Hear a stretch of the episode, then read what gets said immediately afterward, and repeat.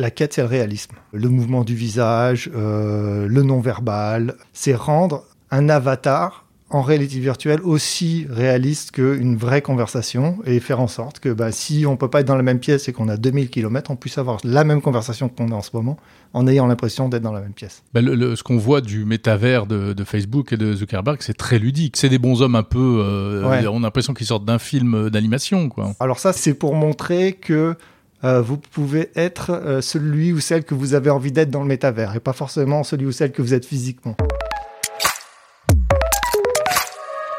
Le métavers, on en a beaucoup parlé en 2022 et puis le soufflet est un peu retombé. Pourtant, le métavers n'est pas mort, il bouge encore. Meta et Apple préparent leur nouveau casque de réalité virtuelle, réalité augmentée. Le métavers, on en parlait dans Monde Numérique en juin 2022 avec Lucas Perrodin, un spécialiste du secteur, ancien responsable de la réalité virtuelle chez Facebook France. Selon lui, le métavers pourrait changer pas mal de choses, notamment pour les entreprises, ce serait même pour les influenceurs un futur Eldorado. En attendant, prenons un peu de recul sur un sujet qui a sans doute fait un peu trop de buzz ces dernières années.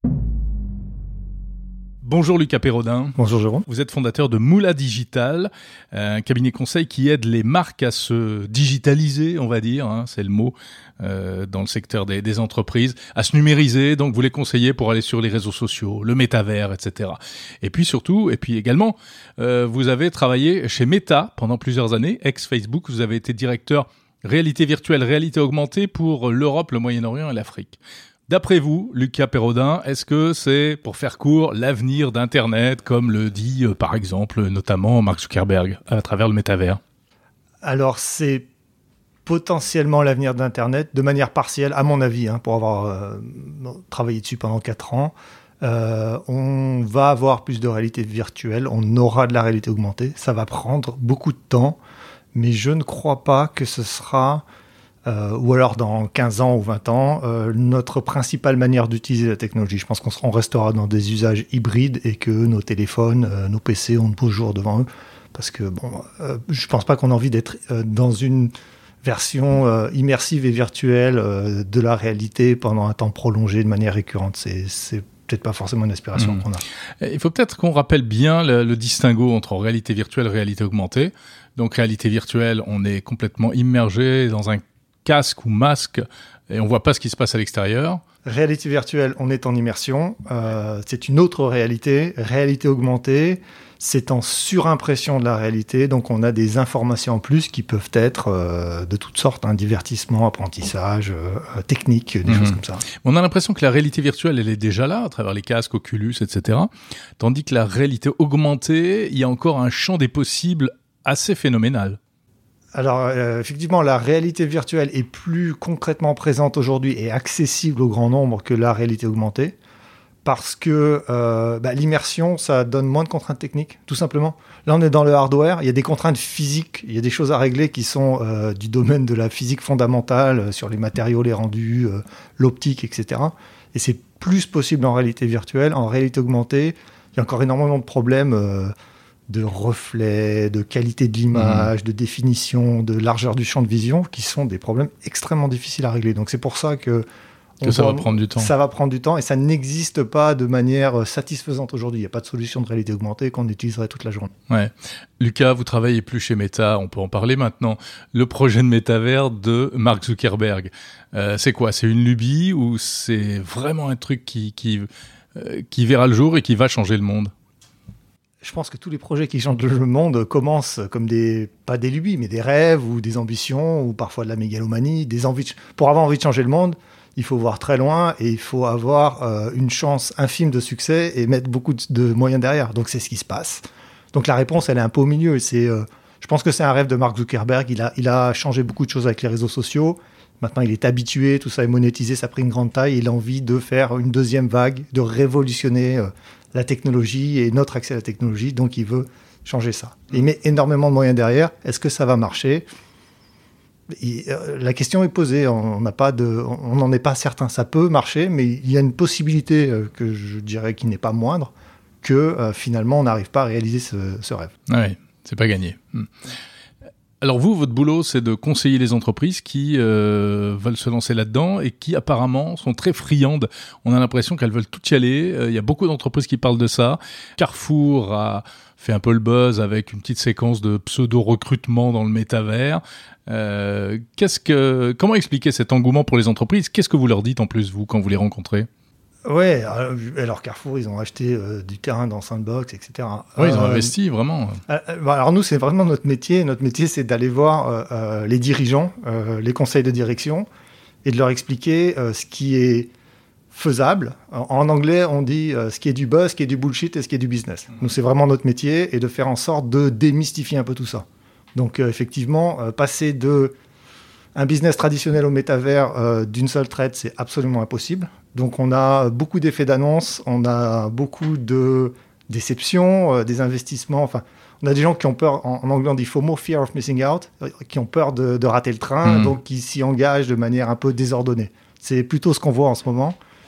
Euh, la réalité, c'est que eh ben, les, boîtes, pour être présentes dans les réseaux sociaux, dans les applications de messagerie et dans le métavers à terme et de faire du business dedans, il faut qu'elles se réorganisent, il faut qu'elles revoient leur technologie, il faut qu'elles revoient leur business model et qu'il y ait un gros travail de fond à faire. Et aujourd'hui, on voit plutôt un travail de surface. Donc on va avoir beaucoup de déceptions, mais au moins ça les a sensibilisés au problème. Oui, c'est-à-dire que pour l'instant, on a l'impression que c'est un peu de la, com, quand elle, euh, c'est aller dans le métavers pour faire parler de soi, en fait. C'est de la com, c'est pour faire parler de soi, pour parler aux actionnaires, parce qu'il y a une attente des actionnaires euh, de la bourse où euh, quand, vous avez des actionnaires, il faut leur dire, eh ben, si le monde va vers le métavers, nous aussi on y va, on a un plan. Après, c'est à double tranchant, parce que quand on a un plan qui n'est pas très crédible, ça peut marcher dans l'autre sens. Mm. Donc, euh, il faut vraiment. Par exemple, le narratif des investisseurs, c'est quelque chose sur lequel nous on travaille. Si vous ne travaillez pas sur votre contenu digital, sur vos paiements, sur euh, vos processus d'identification de vos clients, sur votre mesure sur euh, la privacy aujourd'hui, qui est un sujet majeur, et qui sont vraiment des, des, chantiers de fond pour les entreprises, vous pouvez aller raconter tout ce que vous voulez à Wall Street ou au CAC 40 dans six mois, vous aurez un problème. Mhm. Mais le métavers, au fond, est-ce que c'est pas juste une, nouvelle interface? Alors, ça peut être euh, à minima, et il y a une. Euh, derrière le mot métaverse, il y, a un champ sémantique qui est tellement large. Que euh, chacun y voit un peu ce qu'il a envie d'y voir. Donc ça peut être un jeu, on en a parlé récemment, ça pourrait être Fortnite, on peut dire que c'est un métavers, hein, parce que on a un avatar et puis on interagit avec les autres et on, s'amuse ensemble. Et puis le monde continue à vivre même quand on n'est pas connecté, etc. Exactement. Et puis, euh, il y a une autre définition qui est celle, pour le coup, de Mark Zuckerberg, euh, qui est de dire tant que ça n'est pas immersif, ça n'est pas un métavers. Mhm. C'est à c'est euh, en gros le, le tagline, c'est être sur Internet ou être dans Internet. Quand on est dans Internet, on est dans le métavers. D'accord. Et alors demain, avec la réalité augmentée dont on parlait, est-ce qu'on sera dans Internet? Alors c'est une bonne question parce que il n'y a pas de consensus, euh, même dans la Silicon Valley, sur euh, le métavers. D'abord, euh, on a des gens comme Evan Spiegel, par exemple, qui est le fondateur de, Snapchat, qui lui dit que c'est une, vision qui est relativement hypothétique. Il n'y croit pas tellement. Il travaille plutôt sur une extension de ce qu'on fait aujourd'hui avec nos téléphones par des lunettes ou par des drones, par exemple. Mais donc, donc on n'est pas dans un métavers, on est dans une espèce de portefeuille de possibilités qu'on peut utiliser. Mhm. Et ça, euh, ça c'est la réalité augmentée. Est-ce que la réalité augmentée nous met dans le métavers euh, A priori non, à moins que euh, il y ait une certaine, ce qu'on va appeler une gamification. J'essaie de parler français. oui, la, gamification, bah, c'est le, fait de, rendre ludique et on est plus dans un univers de jeu en fait. Voilà, auquel cas on pourrait voir l'avatar des autres gens qui participent en réalité augmentée, hmm. surimpressionné dans le monde réel, etc. Ça c'est possible. Bah, ce qu'on voit du métavers de, Facebook et de Zuckerberg, c'est très ludique. C'est d'ailleurs ce qui fait que ça paraît pas très sérieux euh, pour certains. Alors, je pense que c'est des, bons hommes un peu. Euh, on a l'impression qu'ils sortent d'un film d'animation, C'est les avatars. Alors ça, ça tient beaucoup d'abord à la culture américaine et au champ de diversité et d'inclusion euh, qui souffle dans certaines parties des États-Unis, mhm. notamment la Californie. Et c'est pour montrer que euh, vous pouvez être euh, celui ou celle que vous avez envie d'être dans le métavers et pas forcément celui ou celle que vous êtes physiquement. D'accord. Ah oui, c'est sous-tendu par euh, cette, cette, idéologie, au fond, qui est très prégnante aujourd'hui et qui arrive aussi en Europe. Ouais, alors, qui, qui, qui est positive, en, tout cas en ce qui me concerne, mais effectivement, ça illustre beaucoup ça et c'est pour montrer que le métavers, c'est pas forcément qui je suis transposé dans un autre univers. Ouais, ouais, ouais. Mais euh, pour revenir à la question, les principales applications euh, à court terme, ce sera euh, dans le domaine professionnel, B2B. La formation, ça marche très très bien. Donc ça va remplacer la visio, les, les MOOC en visio, des choses comme ça Alors la visio, ça va prendre beaucoup de temps parce que euh, pour avoir fait moi beaucoup de meetings en réalité virtuelle, c'est très fatigant. Je peux faire une heure de meeting dans la journée en- de réunion en réalité virtuelle, mais après il fait chaud, enfin c'est compliqué. Ça, donc, donc euh, ça n'est pas prêt. Par contre, on a fait euh, de la formation euh, avec Walmart, et ça c'est public, on peut en parler, en réalité virtuelle des, des employés des entrepôts. Et on s'est rendu compte qu'il y avait une bien meilleure rétention de l'information euh, au niveau accidentologique. On était sur des ratios bien plus performants parce que ils étaient plus impliqués en fait. Et quand vous faites un training en réalité virtuelle, vous regardez pas votre téléphone, vous ne faites que ça. Et les informations rentrent mieux et donc la performance est meilleure. Donc Ah ça, ouais, d'accord. Il y a un effet euh, efficience, en fait. Il y a un Ouais. facteur d'efficience qui est supérieur. Ouais. Et ça, euh, ça en B2B, c'est c'est de la productivité. Donc ça, ça va marcher euh, pas mal. D'accord. Qu'est-ce qu'il faut pour... euh, Est-ce qu'il faut se préparer à ça? Est-ce que euh, ça va changer des choses dans notre perception euh, demain et... voilà, la manière que le, numérique qu'on connaît aujourd'hui, les réseaux sociaux ou autres, ont, pas mal bousculé nos relations, nos, modes de vie. comment ça va impacter encore plus, d'après vous Alors ça, c'est un impact majeur. Impact sociétal. Pour, commencer, dissocier euh, la réalité de, euh, du, du- de la non-réalité Ouais. est encore plus compliqué. euh, parce, que, parce que quand la réalité augmentée ou la réalité virtuelle sera très performante, ça va être très difficile. Et puis notre cerveau va commencer à croire que des choses virtuelles sont réelles. Donc ça, très très gros problème, problème de santé mentale, euh, problème de législation. Comment est-ce qu'on légifère dans le métavers? Aujourd'hui, il y, a des- il y a des cas d'agression Oui, dans le métavers. l'agression sexuelle, qu'elles- physique. Sont-elles réelles ou pas? Ouais, Euh, ouais. comme- enfin, Là, là, euh, toute la partie euh, régulation est, reste à faire. Et c'est un énorme chantier. Il y a une problématique d'acceptabilité sociale.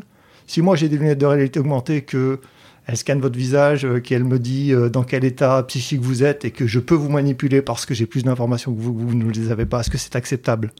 Ça, Hmm. c'est une grande question. Donc il y a énormément de travail à faire avant que ce soit euh, quelque chose d'acceptable dans la société. On a déjà un peu goûté à ça euh, avec les Google Glass quand elles sont sorties. Euh, qu'elles sont pas d'ailleurs vraiment sorties, hein, mais il y avait quelques exemplaires aux États-Unis. Ça se passait assez mal parce qu'elles pouvaient filmer. euh, et c'est cette espèce d'incursion dans la dans la privacy, dans la vie privée, qui était assez mal vécue. Oui, alors paradoxalement, elles étaient de mauvaise qualité et elles ne fournissaient pas ce genre de service. Ouais. Et elles disaient plus quelque chose sur les gens qui les portaient, qui était un peu. euh, ah bah, tout- geek se devait d'avoir sa paire de Google Glass. Ouais, c'était le geek un peu arrogant, Silicon Valley, euh, milieu des années 2000, euh, qui Hmm. voulait dominer, changer le monde, etc. Et, et- et donc c'était euh, c'était un certain ce qu'ils appellent les bros, les, les fraternités euh, euh, américaines de la Silicon Valley. Donc ça les a rendus relativement détestables. Mais euh, mais oui, donc ça c'est une, une bande-annonce de ce qu'on pourrait voir euh, de manière bien plus importante si on avait ces technologies Hmm. accessibles au plus grand nombre. Ces technos de réalité virtuelle, de réalité augmentée, vous les connaissez bien parce que vous avez, euh, vous connaissez euh, et depuis longtemps des, les chercheurs qui travaillent là-dessus euh, dans la Silicon Valley.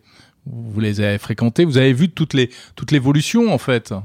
Alors, je les ai vus. euh, moi, ceux que j'ai vus n'étaient pas principalement dans la Silicon Valley, mais à Seattle, Ah, parce donc, que c'est là que sont. C'est là que ça se passe? euh, Enfin, pour Facebook, les, les Reality Labs avec euh, Michael Abrush, qui est euh, un ancien de Bell Labs, qui est, qui est vraiment un, un- un scientifique euh, unique dans le monde.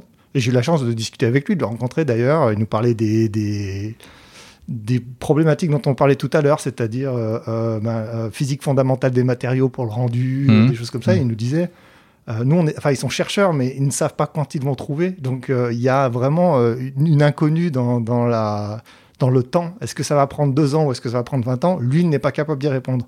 Et il cherche, il nous parlait plein de choses, la spatialisation, du, l'importance du son dans la réalité virtuelle, comment ça rentre dans votre épaule et ça remonte et ça vibre dans vos os. Et si ça n'est pas rendu correctement, ça vous rend malade ou ça ne rend pas la réalité virtuelle crédible, etc. Donc j'ai vu tout ça, ouais, c'était fascinant. Et puis lui, quand il vous montre euh, ses nouveaux joujoux, c'est incroyable. Il vous montre une espèce de machine qui arrive, il vous dit ça, ça vaut 20 millions de dollars, c'est exceptionnel. Qu'est-ce que regarde, je dis, ouais, c'est une boîte.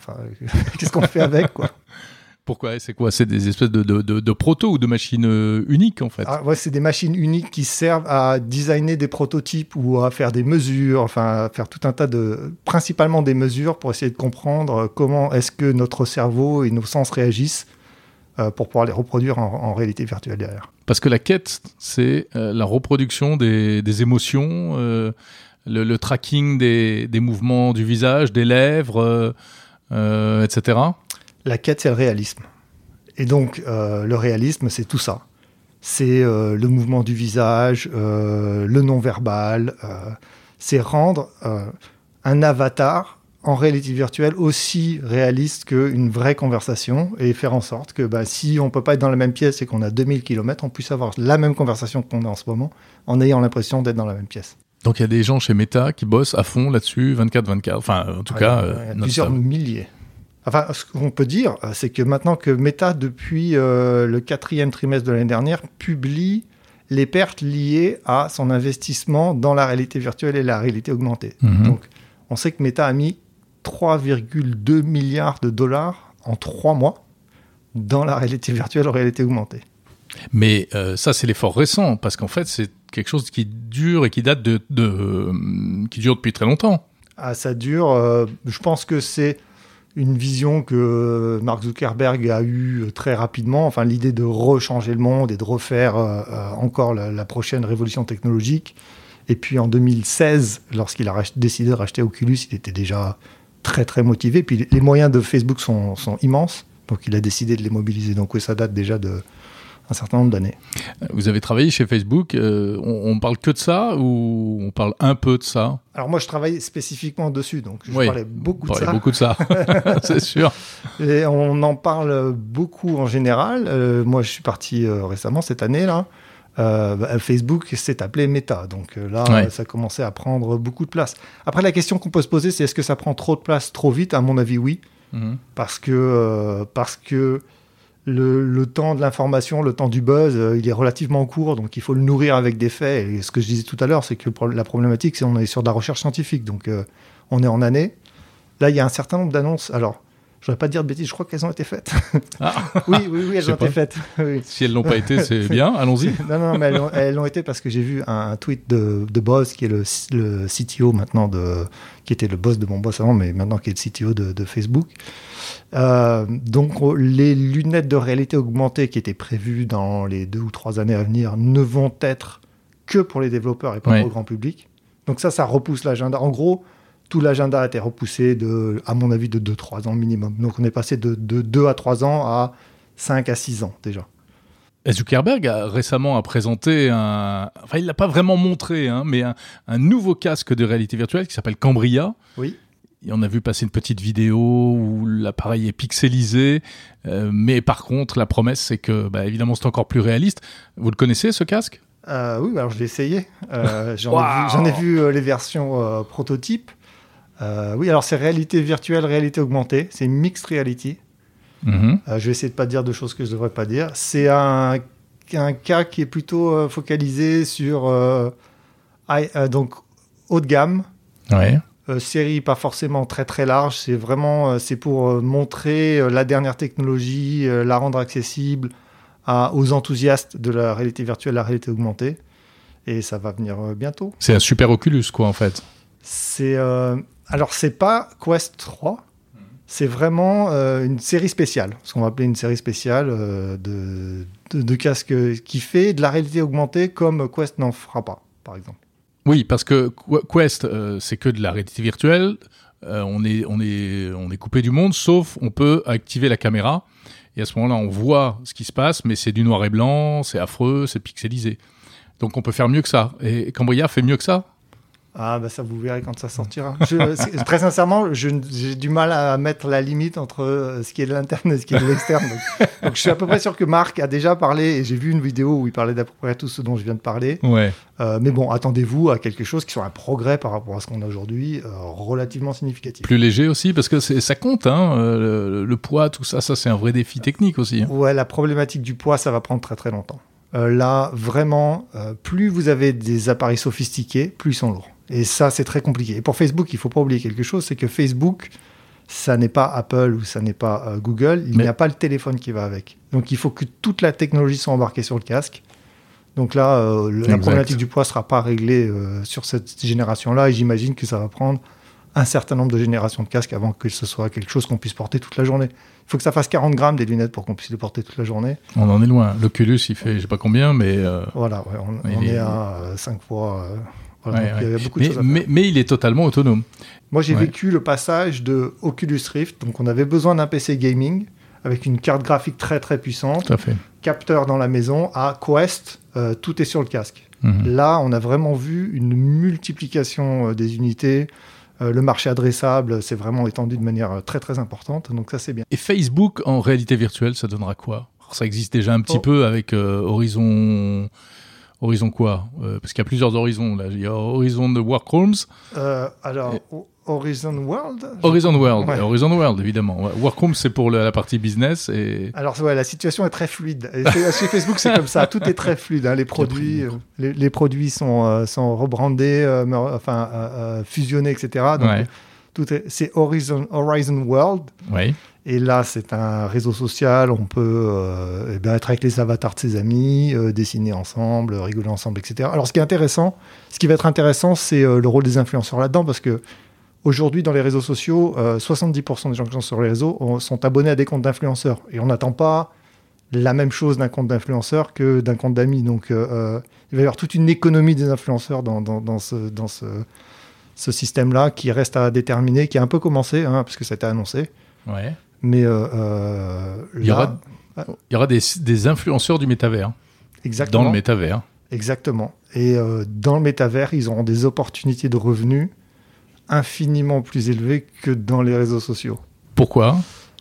Parce que le métavers, c'est un monde virtuel. Aujourd'hui, les influenceurs gagnent leur vie. euh, c'est un peu fragmenté. Il y a plein de sources de revenus. Il y a du sponsoring, il y a de l'affiliation. Ils font des produits dérivés, ils font du contenu payant.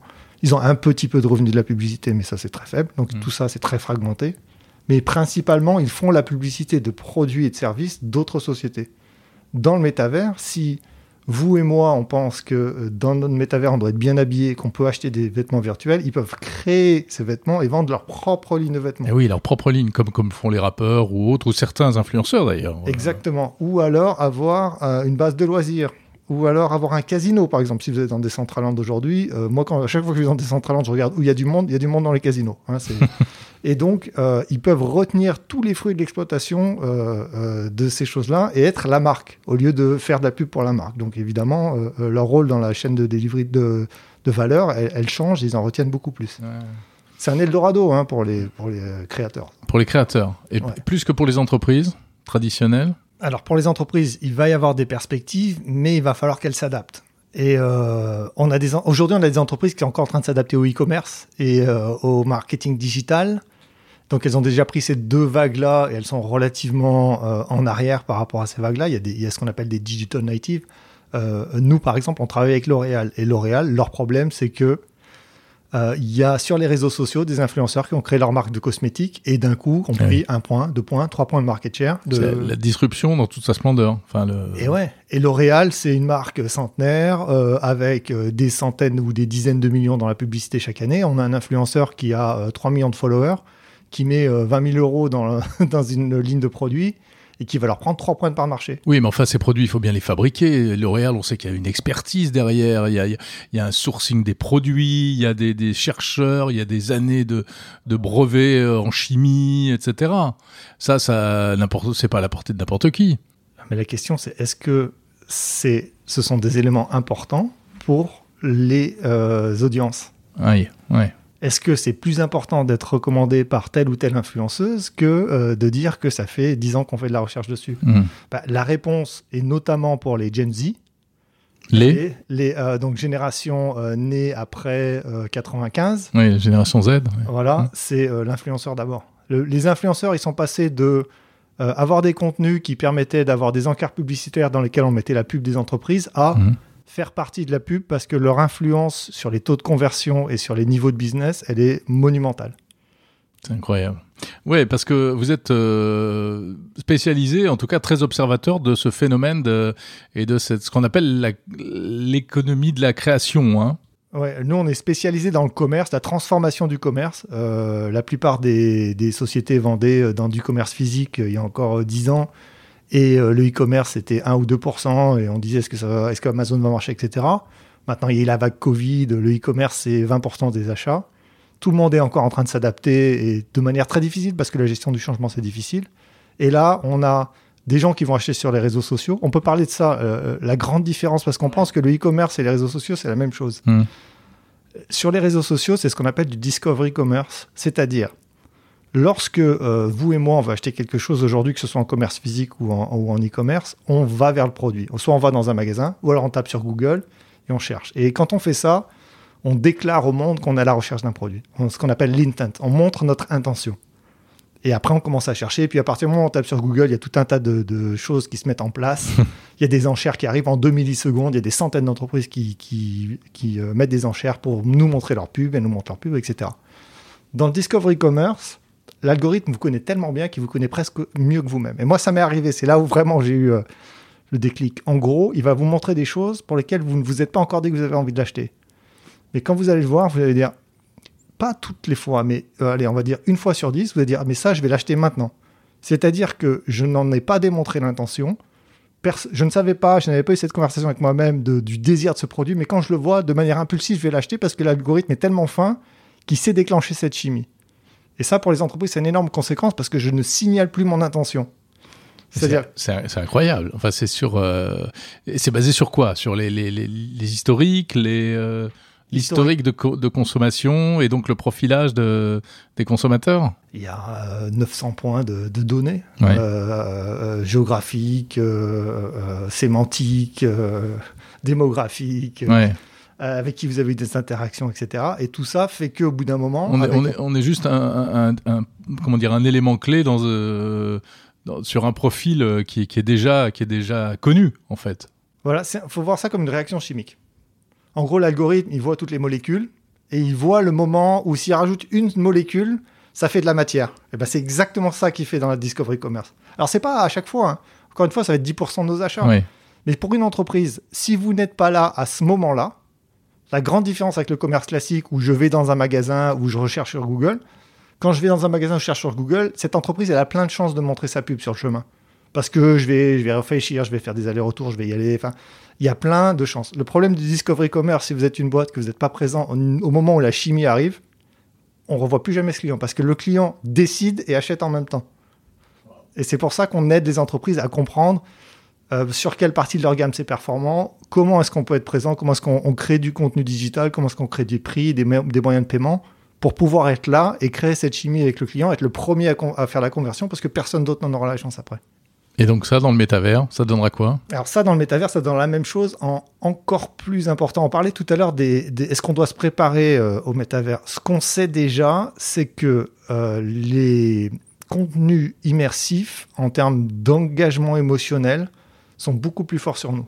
Et je parlais tout à l'heure de la rétention des informations, ça tient à ça aussi, c'est que l'impression émotionnelle qui est euh, faite par les contenus immersifs, elle est beaucoup plus forte, on est beaucoup plus engagé. C'est-à-dire qu'on a plus envie d'acheter, on est plus intéressé. C'est-à-dire qu'on est, euh, ça déclenche chez nous plus d'émotions. Et il faut savoir qu'en business, l'émotion c'est de la marge. c'est simple. Hein, la fonction, c'est la fonction. Si vous faites vendez quelque chose de fonctionnel, vous allez être comparable à tout le monde. Si vous vendez de l'émotion, vous êtes incomparable. Euh, c'est pour ça qu'on paye un, un iPhone, 1300 euh, euros et le même en Android vaut 400 euros de moins. C'est parce que je suis propriétaire d'iPhone, j'ai toute cette émotion qui va avec. Et donc, mm. on sait que les contenus immersifs, ils ont un potentiel émotionnel infiniment plus euh, fort que les, contenus non immersifs. Voilà, sommes-nous prêts pour le métavers? C'est vraiment la question.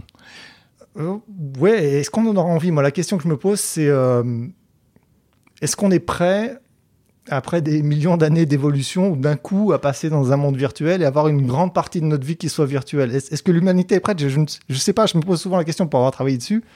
Euh, c'est euh... certainement pas notre génération, nos générations. Je sais pas, c'est fascinant, mais euh, en même temps, il y a une part de doute. Il y a une part de doute. Encore une fois, je pense que ce sera hybride. On a des gens aujourd'hui qui jouent à la console 12-20 euh, heures par semaine Je pense qu'ils n'ont pas de problème à être dans le métavers. Oui. Euh, voilà. Donc Mais c'est pas forcément un idéal de vie pour, euh, Non. pour beaucoup de gens. euh. Et ce sera pas des milliards d'utilisateurs par jour, comme on peut le voir aujourd'hui avec nos téléphones portables, par exemple. Merci beaucoup, Lucas Perrodin, fondateur de Moula Digital, spécialisé dans euh, le conseil aux entreprises pour la digitalisation et l'entrée dans le métavers.